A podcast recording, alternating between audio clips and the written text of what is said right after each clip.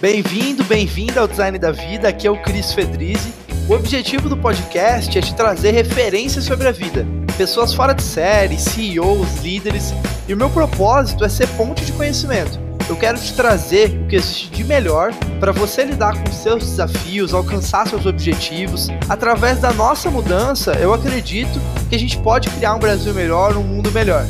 Por isso, todas as terças, às 9 horas da manhã, nós temos um novo episódio. Prazer ter você aqui ouvindo. Te desejo agora um ótimo episódio e um grande abraço.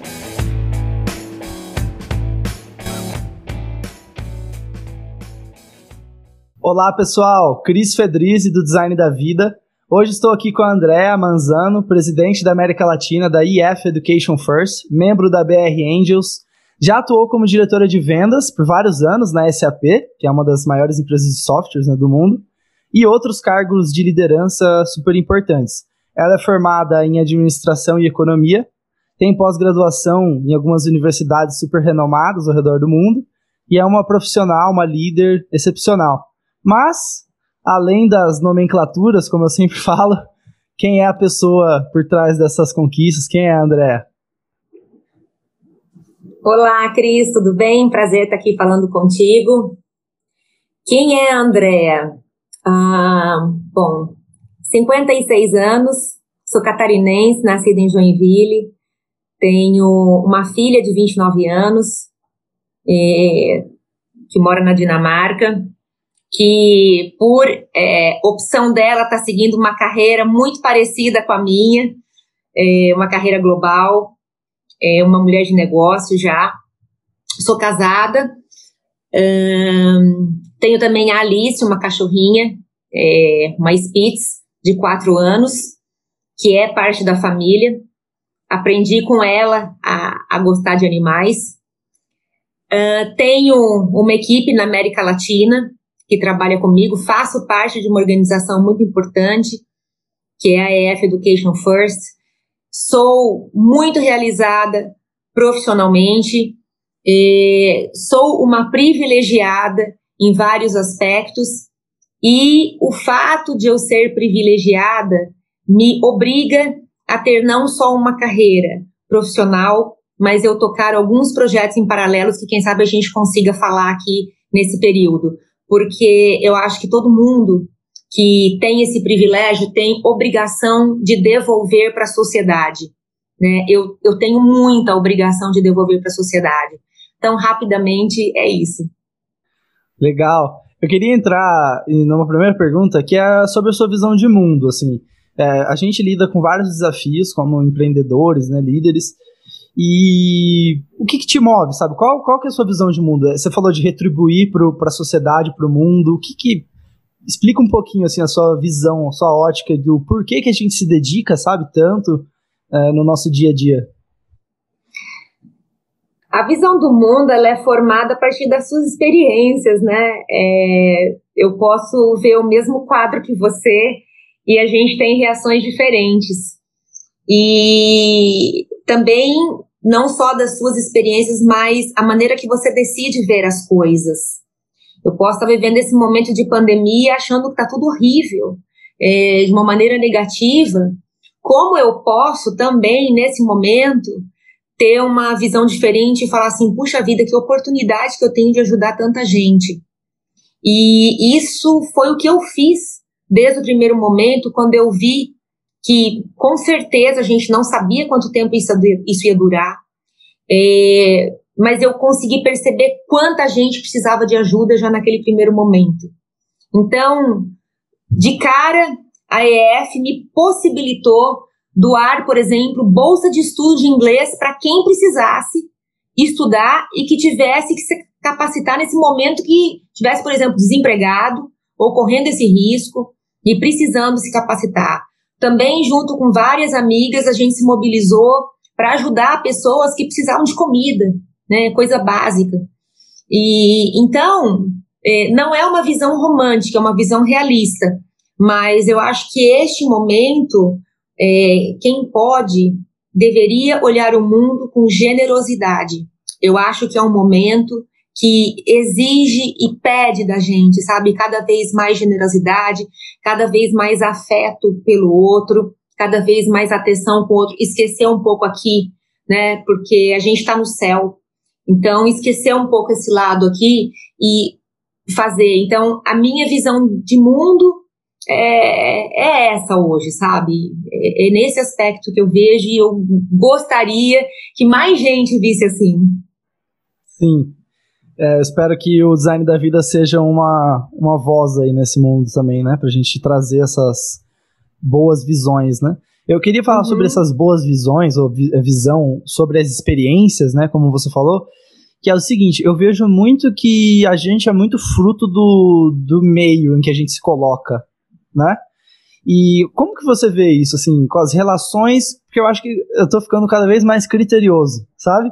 Com as pessoas que eu deixo, que eu deixo me envolver, que eu crio ao meu redor, aquela frase, né? É bem clichê, na verdade, essa frase, mas é, é legal que é aquela, você é a média das cinco pessoas e tal. E eu começo a ver que faz bastante sentido, assim, por mais que é clichê, é, faz bastante sentido ser criterioso com as pessoas que eu tenho ao meu redor. Mas enfim, como que você vê isso, assim, da, das relações que você mantém na sua vida, como que você escolhe, sabe, deixar é, as pessoas que estão alinhadas com seus valores, ou como que você vê isso? Olha, é, eu sou uma pessoa que eu tenho contato com muita gente, né, Cris? Mesmo agora que a gente está cada um no seu mudinho, eu tenho contato com muita gente. Então, se a gente tirar aqueles muito próximos, que são família, né, aquelas pessoas do trabalho que você conversa diariamente, né, é, eu costumo dizer que eu sou o tipo de pessoa que eu converso com o cara caído na calçada, na sarjeta. Do mesmo jeito que eu converso com Bill Gates. Estou é, lidando com o ser humano.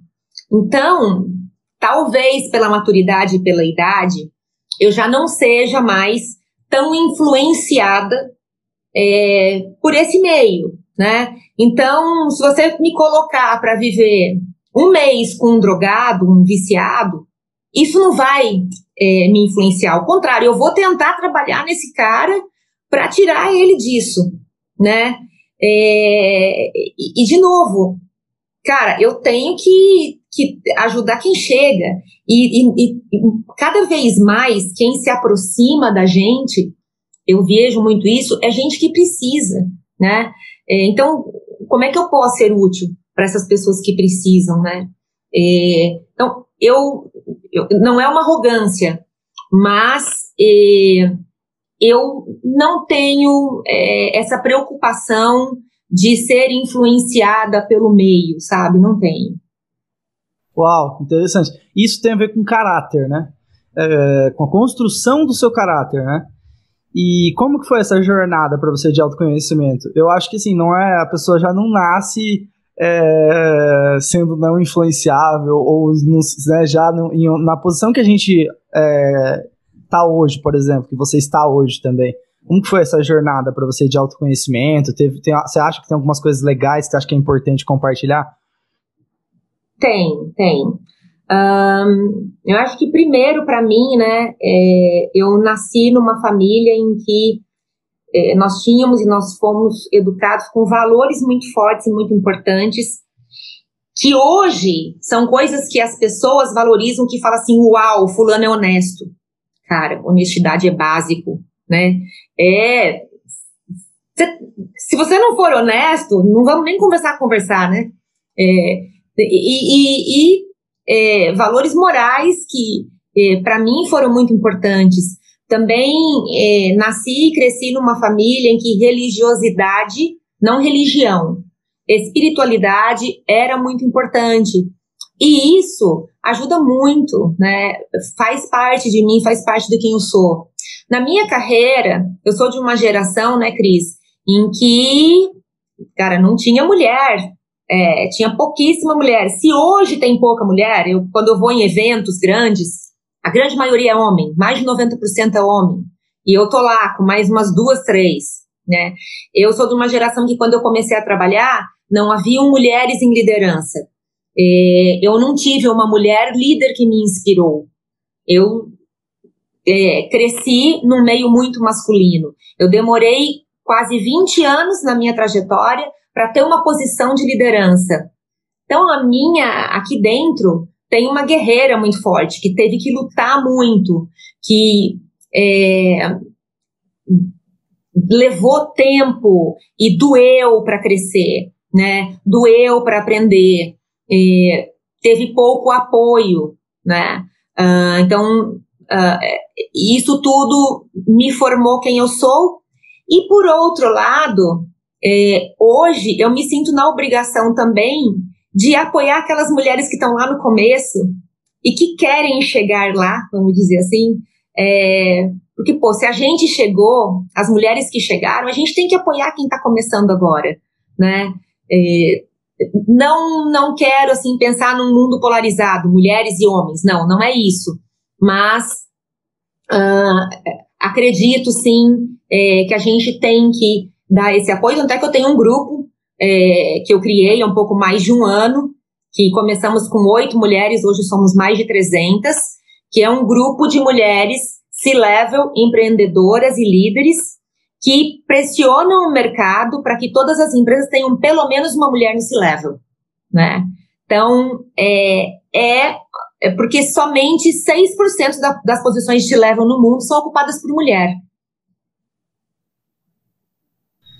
Sim, é, a minha equipe agora, que eu formei, é, 90% são mulheres, né?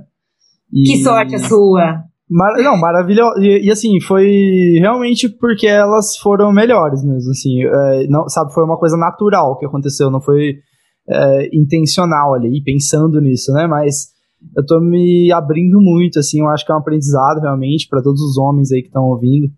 É, que tem muito homem que acha que é. Não, como não vive essas dores, é, acha que essas dores não são reais, sabe? Mas a verdade é que é bem real, muito real e. Enfim, eu tô me abrindo assim para essas, para essas conversas e, e é uma desconstrução mesmo, para ser sincera, bem. É, é, é, é assim, a, as, os novos projetos e de anos para cá que a gente vem falando de é, igualdade, de inclusão, de diversidade, né, temas fortes hoje. Eu falando de gênero aqui, não só mulher, mas todos os gêneros. E se a gente falar em inclusão racial, né, que absurdo a gente viver num país em que mais da metade da população é negra e a gente tem que falar disso. Estamos aprendendo. É isso, humildade para poder dialogar também, né? Porque uhum. é fácil a gente querer cancelar, né? Aquela cultura do cancelamento é. e tal. Então, é. acho que a diversidade é isso, é permitir os diálogos, basicamente, né? Dos extremos e dos lados, todos os lados, assim, poder ter espaço para essas conversas. Né? É, legal, vamos para algumas outras perguntas aqui que eu tenho. É, sobre vulnerabilidade, acho que está muito ligado também com isso que a gente está falando. É, o que, que, você enxerga da palavra vulnerabilidade, especialmente como líder também? Uhum. É, eu acho que quando você demonstra a sua vulnerabilidade, né, você, você mostra a sua humanidade, né, o seu lado humano. Eu acho que isso é importante, porque não é porque você é líder, você tem que ser forte o tempo todo, você tem que estar tá ali é, é o dono da verdade, né? Isso, isso não existe, isso não pode existir. Então, quando eu mostro para o meu time alguma vulnerabilidade, é, ou as minhas vulnerabilidades que eu tenho, né? É, eu, eu cedo espaço, eu abro espaço para a gente ampliar uma conversa, para mostrar, assim, gente, me dá opinião, vamos aqui construir alguma coisa junto, ou nesse momento não estou com certeza nisso aqui, né? Vamos, ajudar aqui um outro. É, então, eu, eu, acho que isso é importante, eu acho que a vulnerabilidade é importante. É, quando você é muito duro o tempo todo, né? Você acaba primeiro sendo uma pessoa muito chata, muito desagradável, né? É, e a vulnerabilidade, eu acho que ela também gera empatia, Cris. E de você ver, sabe, que, puxa vida, ela também tem esse tipo de sentimento, né? É, as pessoas se sentem confortáveis para se abrir com você, né? E quando você está confortável na relação, você confia, né? É, então, eu acho que você demonstrar vulnerabilidade é incrível. É a virada de página, né, na vida. É. Pra mim tá sendo. Aham. Uhum. É, e uma outra pergunta é: dá para ser feliz e buscar a próxima meta? É uma pergunta meio. É, que tem, tem essa discussão, né? Não, é viver o presente e só, e não planejar e tal. Aí tem um outro extremo. Não, tem que planejar tudo, agenda extremamente bloqueada e o que importa é a meta. Mas como que você vê, assim, se dá para ser feliz e estar sempre buscando a próxima meta? Ah, dá, né? Dá, claro. É, eu não vivo só o presente. Eu vivo o presente, mas pensando ali, né? O que, que vai ser amanhã, o que, que vai acontecer. É, eu não posso inco ser incoerente, né? É, então, eu tenho que. Eu, eu me planejo bastante. Eu tenho planejamento da minha vida, eu tenho planejamento da minha carreira. É, então, eu acho isso super importante. E, para mim, planejar, ter metas e ter sonhos me faz feliz, né? Porque me faz correr atrás deles. Então, é, pô, eu tenho um sonho, sabe? O que, que eu quero? Eu quero, a hora que terminar essa pandemia, eu quero viajar, fazer uma viagem gostosa. Eu, eu tenho que me planejar para isso, eu tenho que ter esse sonho, tenho que ter essa meta. Eu não posso ficar aqui negativa vivendo hoje, falar assim, poxa, mas hoje a gente está na pandemia, a gente não pode viajar. É, não posso, né? Eu tenho que pensar sempre que algo bom, algo melhor vai acontecer, sabe? Então, acho que é importante ter meta, sim. E o que, que você fala? Olha só a pergunta, eu mudei ali a pergunta um pouquinho, que é o seguinte: falando de planejar, é, o que, quais são algumas conversas que você tem com a sua filha, por exemplo, de falar de carreira, assim, sabe? De planejamento. E, e principalmente falando de um, desse, dessa, desse papo que você soltou ali, que é a carreira global, né? Que é uma coisa que está muito na minha cabeça, como que eu posso ser um empreendedor global, né? E não ficar. Porque não existe mais isso. Assim, a gente pode contratar hoje ao redor do mundo, a gente pode é, né, acessar mercados ao redor do mundo. Mas, enfim, como que, qual, quais são essas conversas que você tem com a sua filha? Que dicas que você dá ou que você acha que é legal compartilhar? É, bom, minha filha tem 29 anos, né? É, já tem um pouquinho de tempo no mercado. Lembro que quando ela falou em, em começou a conversar sobre carreira, adolescente ainda, é, ela me via na época como diretora América Latina da SAP, que você falou. Eu, tra trabalhava com governos e com projetos de governos na América Latina toda. E ela me ouvia nos calls. Então, como eu fazia muita coisa em casa já naquela época, ela me ouvia nos calls. Mamãe tá falando com quem? Tô falando com El Salvador. Ela ia lá e pesquisava, El Salvador, guerra. Poxa, o que aconteceu? Mamãe, você vai para lá? É, é, então, ela sempre estava ligada no que estava acontecendo comigo. Quando eu viajava, voltava, ela me perguntava. E ela acho que foi construindo ali o que ela queria. Né? Inicialmente ela pensou numa carreira diplomática que, num outro momento, ela não quis mais, porque ela não queria estar conectada a governo. Né? Mas ela foi buscar é, num programa de trainee, onde ela pudesse ter uma carreira global, que é o que ela queria. Né? Então ela Começou a trabalhar numa empresa, num programa de TI, ficou um ano em Santos, um ano em São Paulo, morou dois anos em Tóquio e está há dois anos em Copenhague. E de lá, ela já gerenciou a Ásia, já gerenciou é, Europa e eu não sei exatamente o que ela está fazendo hoje. Mas hoje, por exemplo, ela está aqui em São Paulo. Uh, mas não importa onde ela esteja, né? Mas ela está aqui, mas ela está trabalhando numa empresa cujo headquarter é na Dinamarca e ela quis muito essa carreira global, porque para ela é, é, assim, é, ela sentia uma atração muito grande em trabalhar com culturas diferentes, conhecer negócios com visões diferentes e o Japão assim de cara foi para ela um aprendizado muito grande. E eu lembro que quando ela falou para mim que ela ia para o Japão, o Japão foi escolha dela, ela tinha que escolher para onde ela seria expatriada, né? E eu, num primeiro momento, eu imaginei, ah, ela vai escolher a Europa, a Alemanha, que ela adora, né? E um dia ela falou, mamãe, eu tô indo para Tóquio. Imagina, ela é minha filha única, Cris, eu quase morri. Mas eu não pude falar para ela que eu tava, fui pega de surpresa, assim, assustada, né? Eu respirei e falei, puxa, Tóquio, que interessante, né? eu sou ser humano, né? É, e, e, assim, achei incrível ela querer viver num, num, num país totalmente diferente, uma cultura totalmente diferente da nossa. E o racional dela fez muito sentido para mim. Ela falou: se eu começar na Ásia, uma cultura toda totalmente diferente da minha, eu vou aprender tanto que o resto vai ser fichinha. eu tô rindo porque eu fiz a mesma coisa. Eu fui para Taiwan. Eu sempre falo que né? eu fiquei um ano em Taiwan. Então foi o mesmo racional, exatamente assim. É, então assim, é, de fato, depois de dois anos em Tóquio, cara, eu acho que o resto é fichinha, né? É, e eu dei maior apoio e dou maior apoio para ela e para a carreira dela, né? Respondi tua pergunta? E como que você. Então vamos só pensar no racional por trás dessas escolhas, né? É, em como que as pessoas podem pensar sobre essa carreira global, então. Então, uma das coisas que a gente falou agora é talvez, cara, sair total da zona de conforto e enfrentar logo que é muito diferente. para você, de fato, se abrir para o mundo. Eu acho que é um, um dos caminhos, né? Mas como pensar? Sei lá, imaginando uma pessoa em São Paulo que está ouvindo isso agora, sabe, por onde ela começa? Beleza, estudar um idioma, a gente já sabe que vocês podem procurar IF Education First, né? E aí, enfim, aprender o idioma e tudo, mas como que você pensa?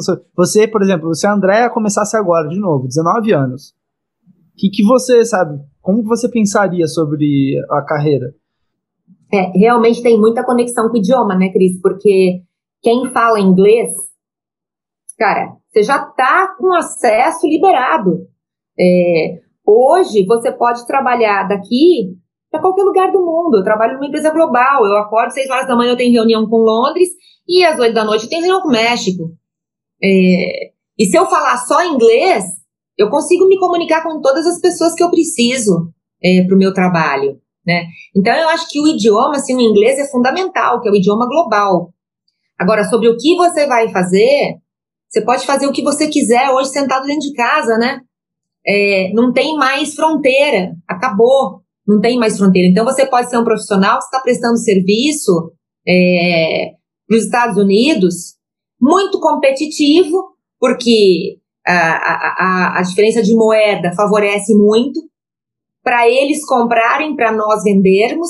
Então, imagine, se você for um cara que fala inglês e trabalha com tecnologia, vender seu serviço lá para fora, é uma grande vantagem. Então, um, a gente está vivendo uma disruptura né, nesse último ano, em que eu não preciso mais ir até o Canadá, né? Eu estou conectada com o Canadá. A reunião rola, eles lá, eu aqui, não importa onde eu estou sentada, não importa que horas são, né? Então eu acho que se eu tivesse começando hoje, com certeza o idioma seria muito importante e eu, bom, eu, eu gosto muito de economia, né? Que é o que eu escolhi que é uma base uma sólida, importante para a minha carreira toda, uh, mas é, essa carreira global também, com certeza que ela é, seria uma definição, tá? Pela facilidade. Né? Você pode estudar em qualquer universidade do mundo, sentado dentro de casa, virou uma universidade gigante global, virou uma oportunidade gigante de trabalho, né? Sim, excelente. E sobre, mudando um pouco o tópico, vamos falar de, de negociação mesmo, né? Venda, assim. Eu acho que eu, eu acho um tema fascinante. Eu acabei sendo escolhido por vendas e muito por, por, por essa questão da comunicação e tudo. E aí acabei me apaixonando, aprendendo a ciência da venda, né? E isso me trouxe muito aprendizado para a vida, assim. Mas o que, como, que, como que você vê isso? Como. Eu não sei nem se é a, a, essa a pergunta certa, tá? Mas eu, a pergunta é: qual o segredo para você conseguir o que quer em uma negociação? Eu, eu, falei que não pode, talvez não seja a pergunta certa, porque é um balanço, né, entre o que você quer e o que o outro quer, né, e esse alinhamento, né, de interesses, assim. Mas, enfim, como você vê a negociação? Tem alguma ótica que você acha que é legal falar? Olha, eu comecei vendendo com 12 anos de idade, né? É... eu morava num lugar perto tinha uma gráfica e era perto do Natal. Eu descobri que a gráfica vendia cartão de Natal. Eu comprava um monte de cartão de Natal como se fosse hoje assim, um real, e vendia por 20. Né? Falei, pô, legal esse negócio de trabalhar e ganhar dinheiro, né? Depois eu comprei meu primeiro carro com 17 para 18 anos, vendendo ovo de Páscoa. Vendi tanto ovo de Páscoa que eu comprei um carro. Né? Então, eu também fui para o mundo de vendas. Eu acho que é, você, como vendedor, primeiro você tem que saber ouvir. Né? É, o vendedor que fala muito, ele é um vendedor chato. Então, a experiência, aquela, por exemplo, você vai numa loja comprar uma roupa, ou aquela vendedora que fica chata aqui no teu lado, olha isso, pô, você se cansa e sai da loja, né? Mas aquela pessoa que te deixa mais à vontade, vai sacando o seu jeito, vai te entendendo, né? Vai lendo você. Então, eu acho que é muito importante é, você ouvir, e eu acho que as pessoas hoje, elas estão é, comprando muito com base em experiências, né? Que experiência que eu posso ter com isso? Não são mais coisas, né? Você compra cada vez mais serviço, é, e, e, você quer vivenciar alguma coisa. O que que eu vou é, conseguir, ou ganhar, ou viver adquirindo esse tipo de coisa, né? O que que é importante? Então, eu acho que o vendedor, ele tem que criar uma conexão com o comprador, né? É, tem que ter essa empatia, tem que ter essa liga, né? Então tem algumas coisas que você como vendedor sabe, né? E, e o, a negociação ela vai nascer aí tem que ser uma coisa para os dois lados, né? Boa para os dois lados, né? É, se eu falar para você, ó, tô vendendo meu celular para você, se quiser pagar metade do valor, se eu estiver muito desesperada, eu vou vender. Mas depois de vender 10 celulares, eu estou perdendo tanto dinheiro que não vale mais a pena eu ficar nesse negócio. Esse negócio não é mais saudável. Né? Então tem que ser um negócio bom para você e para mim. É, é, se for bom só para você, tá tudo errado. E se for bom só para mim, tá tudo errado. Né? É, então eu acho que o vendedor ele é um cara que ele também tem que ter uma honestidade muito grande, né? E eu acho que a venda também, para mim, eu só vendo aquilo que eu acredito e que eu gosto muito. Então, eu trabalhei muitos anos com tecnologia, vendia melhor tecnologia, as melhores tecnologias, né? Tinha um conforto enorme nisso. Hoje eu vendo educação, tem um conforto enorme em vender, né? Então, quando eu vendo um treinamento, é, o cara compra, no minuto seguinte ele já está experimentando. É, é, eu, eu não preciso é, esperar enrolar o cara para entrega, né? Não tem isso. Então, eu acho que este conforto é muito bom. Sim. E, e mas você não pensa sobre persuasão assim? É, você falou que precisa ter honestidade, né? O vendedor, nesse caso, precisa ter honestidade. Porque, sim, precisa ter, porque, de fato, quando você começa a aprender sobre marketing, sobre vendas, sobre técnicas de negociação e tudo, você consegue ver que é uma ferramenta bem poderosa, assim, né, para quem realmente tem o conhecimento disso, né?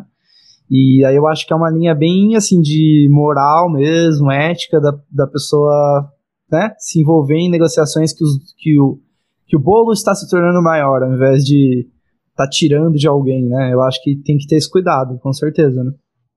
É, mas a persuasão daí também é o, o jeito do vendedor, né? Não adianta você pegar um cara que é totalmente técnico, introspectivo e falar, cara, vai lá vender. Não vai vender. Pode ser o melhor produto, ele não vai vender. É, eu, eu acredito muito que o vendedor, ele nasceu vendedor. Ele já vende dentro de casa pequenininho, ó. Não sei se você tem irmãos, né? Mas eu tinha dois irmãos. Quem tinha o maior poder de convencimento do pai e da mãe? quem contava do melhor jeito as histórias, assim, e bolava tudo, assim, de um jeito, que assim, não, pô, eu tenho que conseguir isso aqui, né? Como é que eu vou contar, né? Perfeito, é, é muito do perfil também, né? Eu acho que uhum. tem disso, né? Às vezes a pessoa é totalmente fechada, assim, mais introspectiva e tal, e às vezes ela entra numa cadeira de programação, por exemplo, e vira um super programador. Então, eu acho que tem isso, né? Porque o que eu sinto é que às vezes é, tem muitos jovens, assim, enfim, pessoas que ouvem aqui podcast que tá pensando sobre a vida, e daí se culpa, sabe? Putz, mas eu não sou vendedor. Mas é porque ele acreditou que ele deveria ser vendedor, sabe? E daí ele não é vendedor, ele deveria ser programador, por exemplo. Como que você vê isso, assim? Tipo, como, porque eu acho cara, que é muito de autoconhecimento. Bom, né? né? É, mas que bom que tem o um programador, né? É, o cara que bom que tem ele, porque se todo mundo fosse vendedor, a gente não tinha o que vender, né? A gente precisa. É, é, a diversidade é importante, né? É, com uma certeza. Empresa, uma empresa não se faz só com vendedor, né? É, se você tiver, sei lá, uma distribuidora de produtos, é, mesmo assim, se, se, a sua finalidade final for vendas, pô, você tem que ter equipe de administração, é, tem tanta coisa envolvida, né?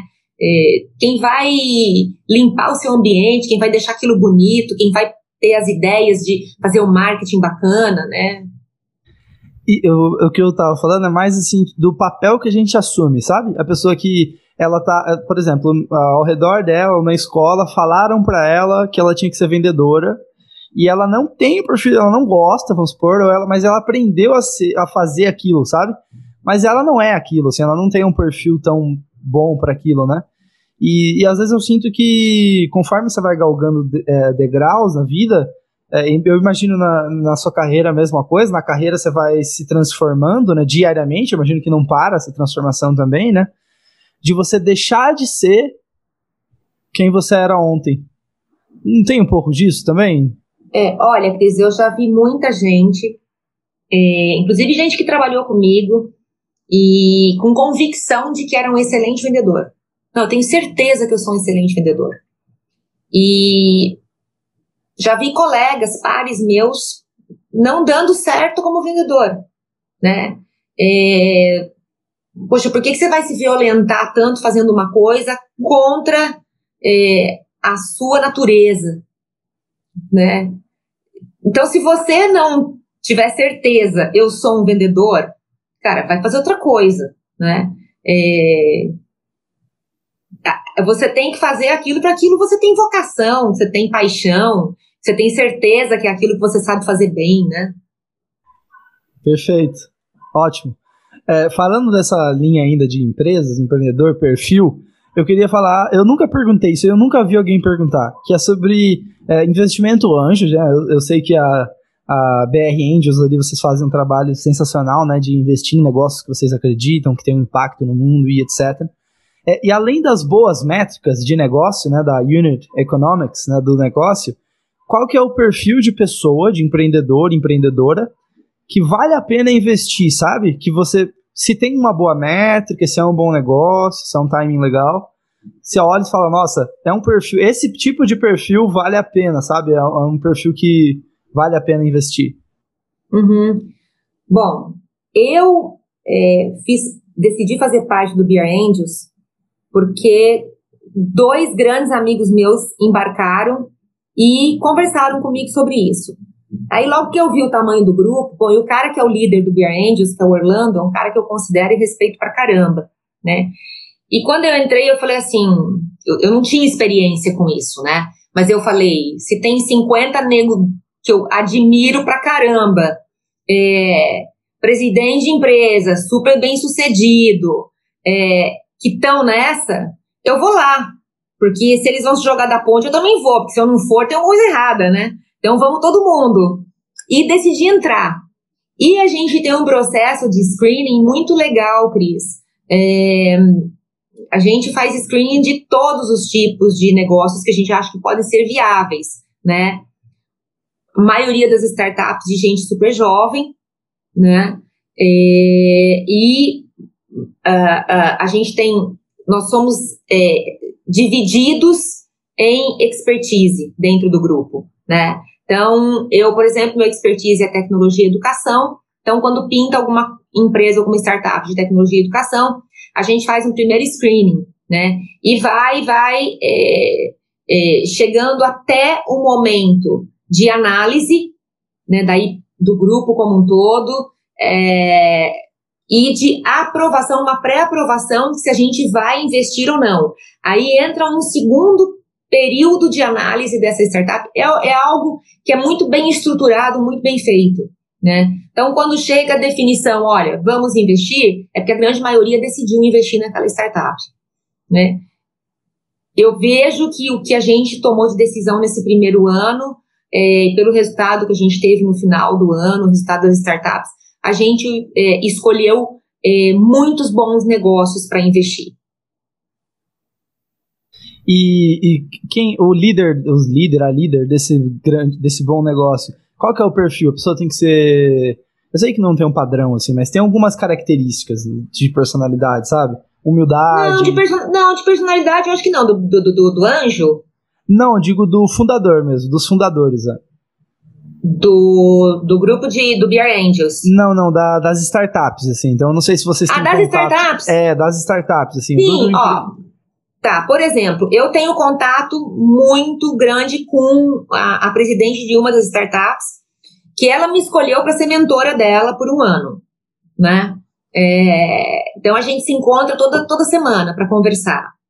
Uma menina, assim, ferrada, um avião, inteligentíssima, que teve uma ideia genial, muito, muito nova, e decidiu botar essa ideia para rodar. Foi formando equipe, contratando gente, e tem a empresa dela hoje com uma ideia sensacional. E, o que que ela tem? Cara, ela tem o que a tua geração tem, né? É, eu, eu quero criar um negócio meu, eu não quero trabalhar para ninguém. É, a minha ideia é muito boa, né? Eu quero ter o meu negócio e óbvio que cada um aí é, tem o seu objetivo final, né? A gente vê startupeiro falando, bom, meu objetivo é fazer isso aqui decolar e eu vou vender. Vou vender por alguns milhões, o que na grande maioria das vezes acontece, né? Um, mas eu acho que o grande motivador, né? Óbvio que todo mundo precisa fazer dinheiro, mas eu acho que o grande motivador do, da maioria dos startupeiros é tive uma ideia genial, vou botar isso para rodar e vamos embora, né? Vai muito na coragem, sabe? E a minha geração, por exemplo, a gente não tinha esse instinto, pô, vou abrir um negócio aqui agora, com uma ideia nova. A gente não tinha muito isso. A minha geração, por exemplo, é uma geração de que eu tenho emprego. Eu, eu vou trabalhar para uma empresa, né? Era uau você trabalhar para uma empresa. Hoje eu acho que essa coisa está mudando um pouco. Essa geração que está entrando no mercado agora pensa muito mais em ter um negócio próprio. Sim. E também, Cris, cada vez mais, de novo, essa nova geração não quer muito mais trabalhar para um emprego, quer trabalhar para um projeto. Para uma missão, né? Tem uma missão ali é. naquele projeto. Uhum. É. Faz muito sentido. Eu estou me apaixonando por, por economia, é, assim, é, porque eu estou parando para ver a importância disso. Né? Então, assim, é, marketing, produto, vendas e finanças.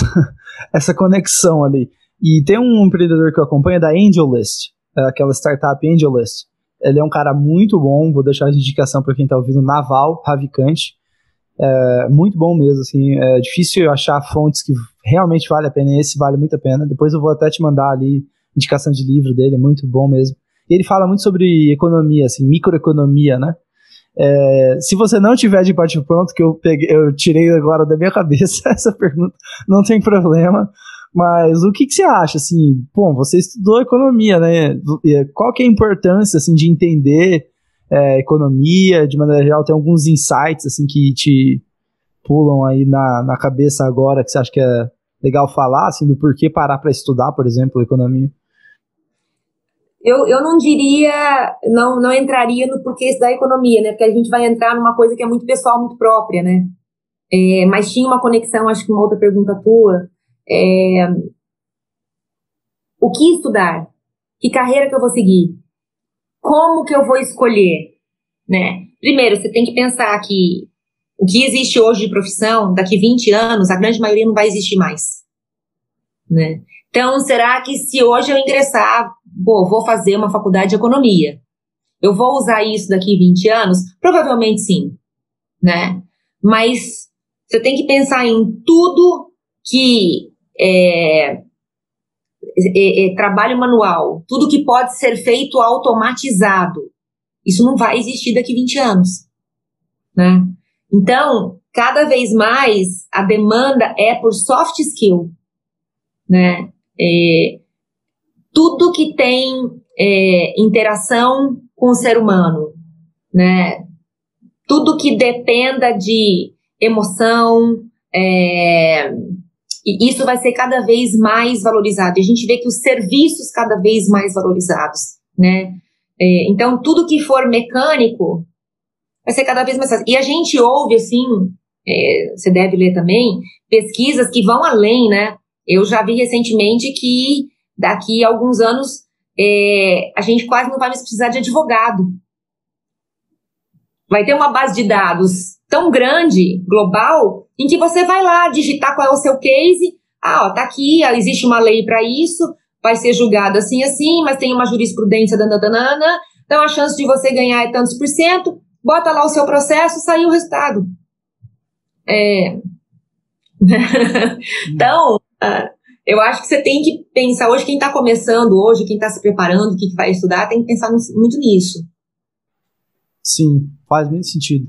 É, criatividade, né? Eu acho que é a palavra que você ia falar ali, né? Da, é, pode ser automatizado, é. vai cada vez ficando de lado. E Isso. Ficando de lado para os robôs, né? Mas para o lado criativo ainda tem muito espaço, né? Isso. Legal. E o que, que você é, estuda, assim, no dia a dia? O que, que você acha que é importante estudar? Assim, alguns top... Bom, já falei de economia e tudo, mas o que, que são algumas coisas que você acha que é relevante parar para ler um livro, por exemplo? É, exemplo, comportamento, sabe? Enfim. Olha, eu sou irrequieta, né? Então eu não consigo parar todo dia, meia hora, para ler um livro. Não. Mas eu começo e termino o meu dia lendo muita informação. Então, o conteúdo de coisas que eu absorvo é muito grande. É, algumas vezes eu trabalho com um determinado canal de televisão de notícias ligado para ver o que está rolando no mundo todo. Leio muito o que está acontecendo, leio muito sobre mercado, é, leio sobre negócios, gosto de fazer isso. Continuo ainda gostando de papel, de comprar uma pilha de revista por semana, né? Livros eu gosto de temas variados, e, assim como filmes, eu gosto de temas variados. E sempre me pergunto assim: é, dá uma dica de um livro. Né? Eu vou dar dica de um livro que eu li minha vida inteira várias vezes: a Bíblia. Leia a Bíblia. Né? Leia a Bíblia, e se você não gostar desse tema, leia Provérbios. Provérbios vai fazer diferença na sua vida, porque é uma coisa, é um livro atual, atual. Leia Provérbios. Vou ler, hein? Vou, depois eu vou te falar. Vou Leia ler Provérbios. Vou, vou ler essa semana e a próxima eu vou ler. Leia. É, são, são assim, você disse que são princípios que são imutáveis, assim, né? São princípios da vida, assim, que você consegue extrair. Você, você vai se enxergar no livro.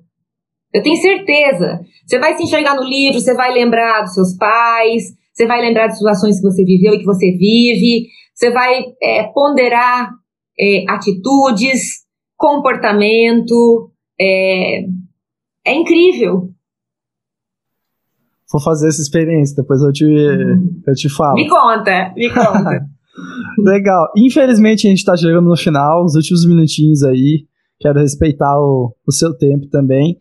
É, pra, eu sempre faço essa pergunta, eu acho que é uma pergunta muito boa que é o seguinte: a riqueza que a gente tem de tempo, riqueza chamada tempo, como você usa a sua riqueza chamada tempo e como você organiza a sua semana, o seu tempo para conseguir fazer tudo o que você deseja, sabe, na, na semana? Cris, eu acho que realmente tempo é uma coisa muito, muito valiosa, né? Muito valiosa. Eu acho que a coisa que mais, mais caro que existe é o tempo, né? Eu sou muito organizada, eu sou muito disciplinada, e eu tenho muito foco. Também são é, características e atributos que eu sempre falo que um vendedor tem que ter: disciplina e foco. Tem que ter, né? Então, é, eu tenho uma agenda de todos os meus compromissos semanais que eu checo no começo da semana, confirmo todos os meus compromissos antes, vejo quais são as brechas que eu tenho, que eu vou fazer ali, tem uma task list diária de coisas que eu tenho que ir matando, que eu tenho que ir fazendo. E não posso deixar de pensar também no meu tempo de fazer as minhas coisas pessoais que eu gosto. Né? Eu gosto de cantar, eu canto em uma banda de rock. É, eu tenho um grupo de, de é, música, de músicos, de, de, crianças no centro de São Paulo. É, eu danço, então eu cozinho. É, eu, eu tenho que ter esse tempo é, para mim, também, principalmente para minha cabeça, sabe? Porque é um tempo também que as coisas acontecem ali. Então, quando eu tô cantando, cara, eu tô liberando espaço e tô pensando em outras coisas. E, e eu sou muito irrequieta fisicamente aqui dentro também, né? Muita coisa borbulha, né? É, então, eu acho que é quando as ideias vão é, acontecendo, quando as, os projetos vão acontecendo, né? Ontem eu falava com uma garota que queria me falar, falar comigo sobre carreira, nasceu um projeto no meio da conversa sem nenhuma pretensão, né? É, então eu acho que quando você tem disciplina e foco, o seu tempo rende muito. E, e, isso de deixar rolar um pouco as coisas também, né? Pelo que você falou, eu canto, eu tenho meus hobbies, é, é deixar o mundo se desenvolver também, não é? Que às vezes, por exemplo, até na venda é um exemplo disso. Quando você tenta acelerar a venda, às vezes você estraga a venda quando você está tentando acelerar a venda, né? E então eu tô, tô percebendo o valor disso também que você está comentando, que é deixar as coisas desenrolarem e a sua cabeça também maturar algumas ideias, porque daqui a pouco você tem um clique que conectou o que você estava, né? Talvez extravado. Exatamente. Exatamente. Ótimo. André, é, se você quiser agora um espacinho para você comentar um pouquinho sobre o que você quiser, assim, de é, é, pessoal que quer estudar inglês, primeiramente vou deixar aí, né, para acessarem o site da EF Education First e como as pessoas te encontram aí nas redes sociais, enfim, o que você quiser, tá. espaço para ti agora. É, tô no LinkedIn, então todo mundo me encontra fácil, Andrea Mansano. Eu aceito todos os pedidos de conexão, adoro conhecer gente. Instagram livre para seguir também. Uh, mas acho que eu vou deixar o seguinte mensagem hoje. Eu já falei um pouquinho. Eu tenho um grupo que eu criei há um pouco mais de um ano de mulheres empreendedoras, C-level, que pressionam as empresas a terem pelo menos uma mulher no C-level, né? Então eu acho que eu estou fazendo um, um, pedacinho da minha obrigação, é, ajudando um pouquinho a sociedade, é, ajudando a abrir portas para as mulheres. Eu sempre falo que eu quero ser lembrada como aquela que abriu portas, né? E a mensagem que eu deixo para vocês que estão assistindo é assim: todo mundo tem algo para dar. Todo mundo, sabe? Se você é aquele cara que pensa assim, eu não tenho nada para dar, você tem alguma coisa para dar, né? E você que tem muito, você tem muito para dar. Aproveita principalmente esse momento agora, né? Se doa para alguém ou para algumas pessoas ou para algum projeto, né? Faça o bem, retribua para a sociedade aquilo que você tem muito, né? E quem pensa que tem pouco, pensa lá que tem alguém que tem menos que você e pega na mão e ajuda. Às vezes o outro que está no teu, no teu lado, ele é tão invisível que ele está precisando só de um abraço, né? O mundo seria com certeza muito melhor. A gente tem que cada vez mais humanizar isso, sabe? É, a gente tem que ajudar. E eu acho que não é nem um slogan, sabe? Não é nem hipocrisia. O mundo precisa de amor, Cris. Simples. Uau! Foi uma aula aqui. Muito obrigado pelo seu tempo. De novo, tenho certeza que os ouvintes aí do Design da Vida vão adorar a conversa. Foi um prazer, aprendi demais. Espero que a gente tenha sido ponte, né, dessa, desse amor e conhecimento aí para as pessoas que estão ouvindo a gente. Obrigado, André. Eu também te agradeço. Obrigada a todos. Um beijo. Fiquem com Deus. Tchau, tchau. Tchau. Calma, calma, calma, calma. Uma palavrinha antes de você sair. A ideia do podcast é enriquecer a vida de quem está ouvindo. E se você ficou até o final, significa que fez sentido para você. Então vamos fazer um combinado? Clique em compartilhar, copie o link do episódio, abre o seu WhatsApp agora, compartilha com os três amigos, é, que são pessoas que também podem se beneficiar ouvindo dessa conversa que você ouviu agora. E uma última coisa é, você já segue a gente nas redes sociais? A gente compartilha pílulas com os melhores momentos em vídeo dos episódios. E também uma chance de você falar com a gente, dar sugestão, dar feedback, pra gente evoluir o design da vida juntos, tá? Mas, por enquanto é isso. Muito obrigado. E a gente se vê na terça que vem, às 9 horas da manhã. Forte abraço. Tchau, tchau.